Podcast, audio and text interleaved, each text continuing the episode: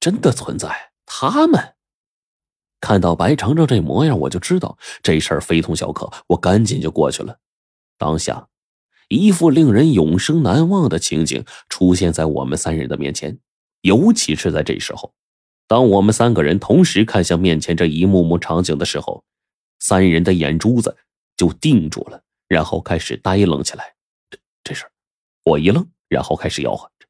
这是咱们在那洞中挖出来并亲手拼凑好的尸漂子骨架，而且，此刻我已经震惊的再也难说出话来。面前的场景真是让人永生难忘啊！我们脚下的位置啊，竟然是一个比较陡峭的下坡。就在这下坡十多米的位置下方，此刻正有足足四个庞然大物般的骨架落在地上，他们就根本就不是人的骨架。或者不如说，他们就跟贞子奶奶当初说的一样，就是一个个人的骨架拼凑成的庞然大物。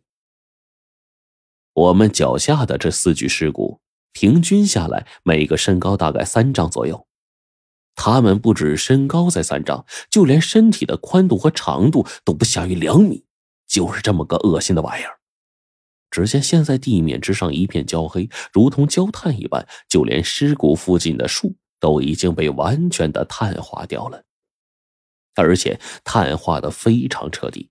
如果我们猜想的不错的话，这些大树应该是在一瞬间遭受到了剧烈无比的高温火焰的炙烤，然后一棵一棵活生生的大树就在一瞬间被烧成了这副模样。的确，哎，只是能释放出这么强烈火焰的，要么是人，要么是禁忌。贞子奶奶又是先天朱雀星君命，这就相当于一个人形朱雀呀。所以这里发生的事儿，要么是朱雀所为，要么就是昨天晚上奶奶留下的痕迹。是啊，只是咱们从头到尾都没有看到石漂子究竟是怎么害人的。而且奶奶之前也说过，这些东西啊，对于人似乎没有半点兴趣，他们只是不断的吞噬邪气为食。这林子里的乌鸦、五毒等富含邪气的东西。多半应该啊，都是这的这些东西杀死的，所以呢，才流了一地没有血腥味的血。只是我们现在依然想不明白呀，这石漂子究竟对咱们人类有什么威胁呀？白程程这丫头说着话，我也疑惑不解的从这边呢直接下坡来到这些尸骨面前，然后开始打量起来。的确，这些尸骨的形状看起来应该是身上长手。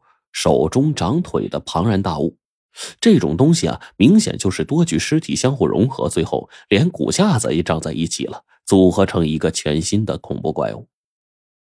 我实在是想不通啊，这些尸体之间是怎么相互融合的？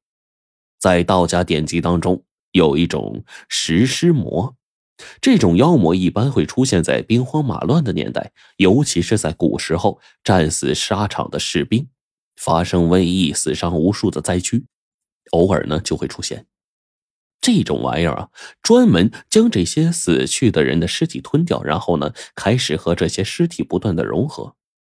然而食尸魔吞掉的尸体呢会被它逐渐消化，保留尸气，修行道行，是断然不会像面前这种东西一样变成这么个庞大的怪物的。那事到如今，我发现。随着我们这一行逐渐的接触，很多我们从未见过，甚至是匪夷所思的东西，正在不断的浮出水面。这尸漂子只是诸多未知当中的一种。天知道，这世界上究竟还有多少我们根本就想不到的东西呢？我最后又看了一眼这玩意儿，摇了摇头，用手机呢拍了几个照片。按理来说呀。这边这些怪物的尸体，我们要直接处理掉，然后不被外界的人发现，否则必然会引起轩然大波。只是这会儿呢，我们也是束手无策呀。这些怪物的尸骨被高温灼烧之后，依旧坚硬，未曾化作飞灰。我们三个那自然也是拿他没办法。而就在这个时候，我跟火烈左右环顾，本来想找个地方啊，把这些东西处理一下，但是却不成想。在前方的一个树洞下面，我们看到了另一幅场景。那边有一棵庞大的枯树，树下的树洞啊，足足有好几米宽。而就在这棵枯树的底部，早已经焦黑一片了，那当中还有许多梧桐树的树枝，整整齐齐码在当中，很多已经烧了个通透了。看得出来，在这树洞当中摆放的梧桐树堆之中，之前似乎烧过什么东西。而就在这棵老树旁边不远，还有一些血迹正落在这边的地面上，染红了旁边的树叶。而在旁边呢，我看到一棵大树的树干处啊，似乎还有一个被抓出来的深深的爪痕，好像是什么大型的飞禽抓过。看到这些地方，我忽然想起了之前奶奶住所供奉的那个朱雀像，这里的这个爪痕跟朱雀的那个朱雀爪子呀。似乎很吻合，那么昨天晚上这里发生的事儿，只怕多半是那只朱雀了。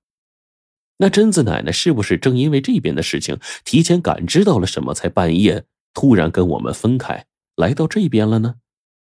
我跟火烈和白程程这么一说呀，这种可能还是很大的。这会儿我们也顾不得太多，瞅了一眼这边的位置，然后快速摆脱地形，又往出走了好几里。这时候，罗盘才慢慢恢复正常。而就在这时候，越来越多的蛛丝马迹不断的显露在我们眼前。地面上那种无血腥味的血液越发的多了起来，甚至呢，到了一些松软的地方，那种密密麻麻的脚印也越来越多了。看来，我们要找的东西，多半就是在附近了。